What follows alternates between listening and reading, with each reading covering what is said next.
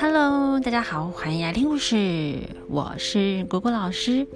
今天一起说故事的是雨欣小朋友，那也欢迎大家把我们的最后一句台词给录下来，email 寄给果果老师，我们就可以一起来完成故事喽。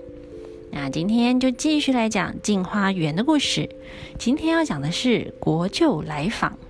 上一次讲到唐归尘他们在大院落里的才女通过了考试，正聚餐庆祝的时候啊，多九公从外面进来，说疑似女儿国的国舅来找殷若花了。那若花吃惊的说：“哈，女儿国从来没有向中国朝拜的惯例，今天舅舅忽然从那么远的地方来这里，一定有什么原因。”但又为什么知道我住在这里呢？实在太奇怪啦！多九公说：“啊，侄女啊，现在中了第一名的部员，可是有皇榜张贴在礼部门口，谁人不知道你呀？国舅稍微打听一下，就能够找到这里啦。”那罗红渠也点头说：“多九公猜的有道理呀。”那唐归尘也讲，嗯，国舅既然已经来了，不管是要办些什么事情，若花姐姐啊和他是亲人，总是应该要请他进来见见面才是。那若花点点头，就请多九公命人把国舅请到旁边的书房见面。殷若花进去一看，嗯，果然是国舅，就连忙拜见问候说：“舅舅别来无恙啊。”父王身体还好吗？今天舅舅忽然来天朝，是有什么事呢？国舅就开始掉起眼泪喽。那边掉眼泪呀，边说：“哎，这说来话长啊。自从外甥离开后，国王去轩辕国参加轩辕国王的庆祝大典，那我也跟着过去。哎，大家还记得轩辕国吗？”之前多九公、唐敖、林之阳他们也有去轩辕国，正好遇到了轩辕国国王一千岁的生日呢。那许多国家的国王也都去祝寿，女儿国就是其中之一哦。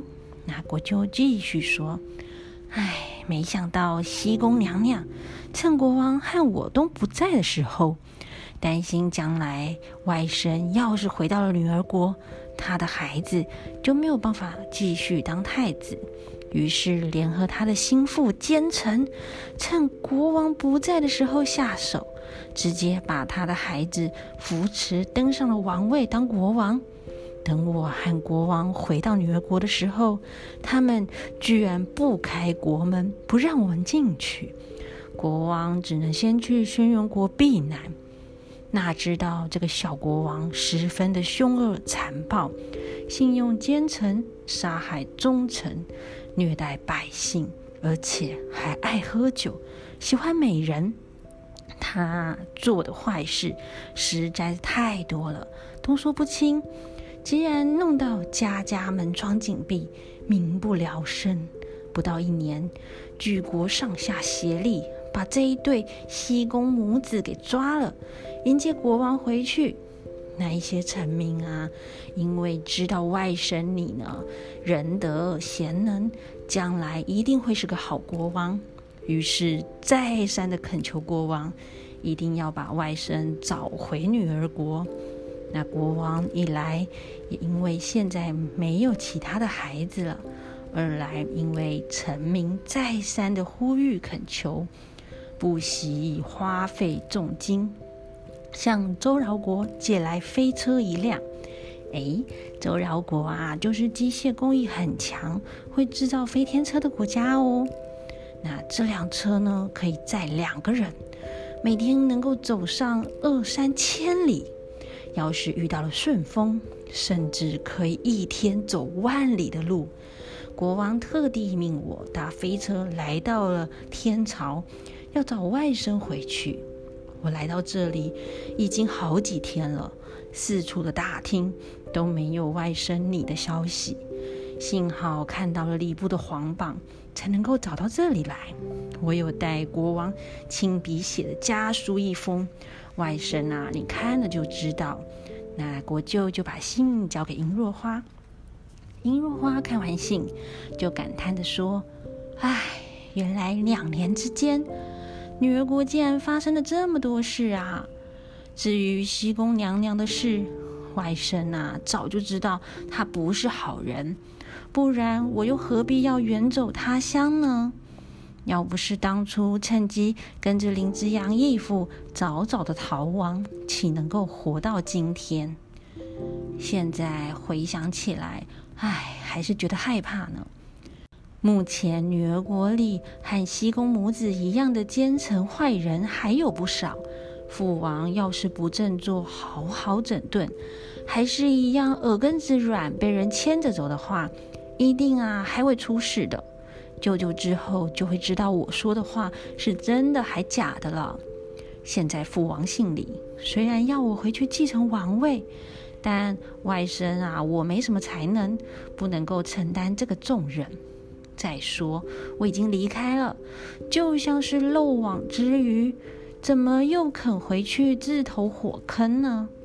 虽然不应该怪父王，但父王不分辨谁是忠臣，谁是奸臣，也不以国家为重，外甥我早就觉得寒心了。再说现在其他的堂兄弟里。贤能的很多啊，又何必一定要找我回去呢？总之，我已经在天朝了，不想回去女儿国。我现在承蒙天朝大皇帝的恩典，考上才女，这样的奇遇已经是意外的惊喜了，哪里还会有其他的想法？只求求舅舅回去替我转告父王，就请父王保重身体，好好的治理国家吧。那国舅就说啦：“啊，外甥怎么这么说呢？难道你真的不回女儿国了吗？”国王虽然耳根子软，但经过这一次大难，就会知道自己犯了大错。如果不是急着想要见到你，怎么会花那么多钱去借飞车，还让我十万火急的来找你呢？虽然国王当初听信小人的话，让你受苦。现在啊，他也是后悔的不得了，想要见你又这么难。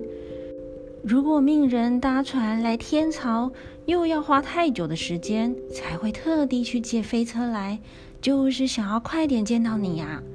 外甥，你要是这样拒绝国王，不是也让他伤心吗？也让臣民失望啊。国王他还是很爱外甥你的。外甥，别因为之前的不开心一时任性，将来后悔也来不及啊！殷若花听到舅舅这么说，哎，就有点不高兴的说啦：“舅舅说的是什么话？外甥又不是过得不好，为什么要后悔呢？就算过不好，也是我自己的选择，又怎么会后悔啊？总之啊，舅舅和父王的好意，我心领了。”至于要不要回去女儿国这件事，我已经决定不回去了，请舅舅别再提了。他们正在谈论的时候，唐归成命人准备好饭菜，请国舅一起用餐。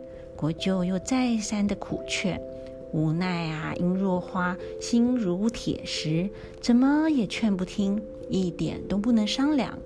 吃过饭后，若花匆匆的写了一封信。请舅舅转交给父王，国舅知道挽回不了若花，只能难过的离开了。唐归尘对若花说：“刚才姐姐和国舅说话的时候，我们在旁边偷听了一些。妹妹，我本来啊想进去劝姐姐回家，但因为男女授受不亲，不好冒昧的相见。现在我才想起来啊，国舅本来就是女生啊，她是女扮男装。”早知如此，我就应该进去劝劝姐姐啊。那若花说：“啊，就是妹妹进去劝我，我也不能答应啊。要是能够回去，我又何必如此呢？唉，家家有本难念经啊。”那秦小生说：“国王这么坚持要你回去，东不惜花大笔钱财去借飞车，又怎么知道他不会送金银财宝给林之阳伯伯啊？到时候林伯伯收到他的礼物要你回去的话，姐姐你就推脱不了啦。那若花就说：“嗯，就是义父叫我回去，我也不回去。”那秦小春啊，继续说着风凉话。哎呀，你要是不回去，那林伯伯也不准你住在岭南，看你怎么办呐？据妹妹我看呢，啊，姐姐啊，还是早早结婚，到了紧要关头，还有个姐夫可以照应呢。那林婉如就插话说：“哼，姐姐啊，只顾着不想做国王，那岂不是把兰英姐姐的宰相也耽搁了吗？”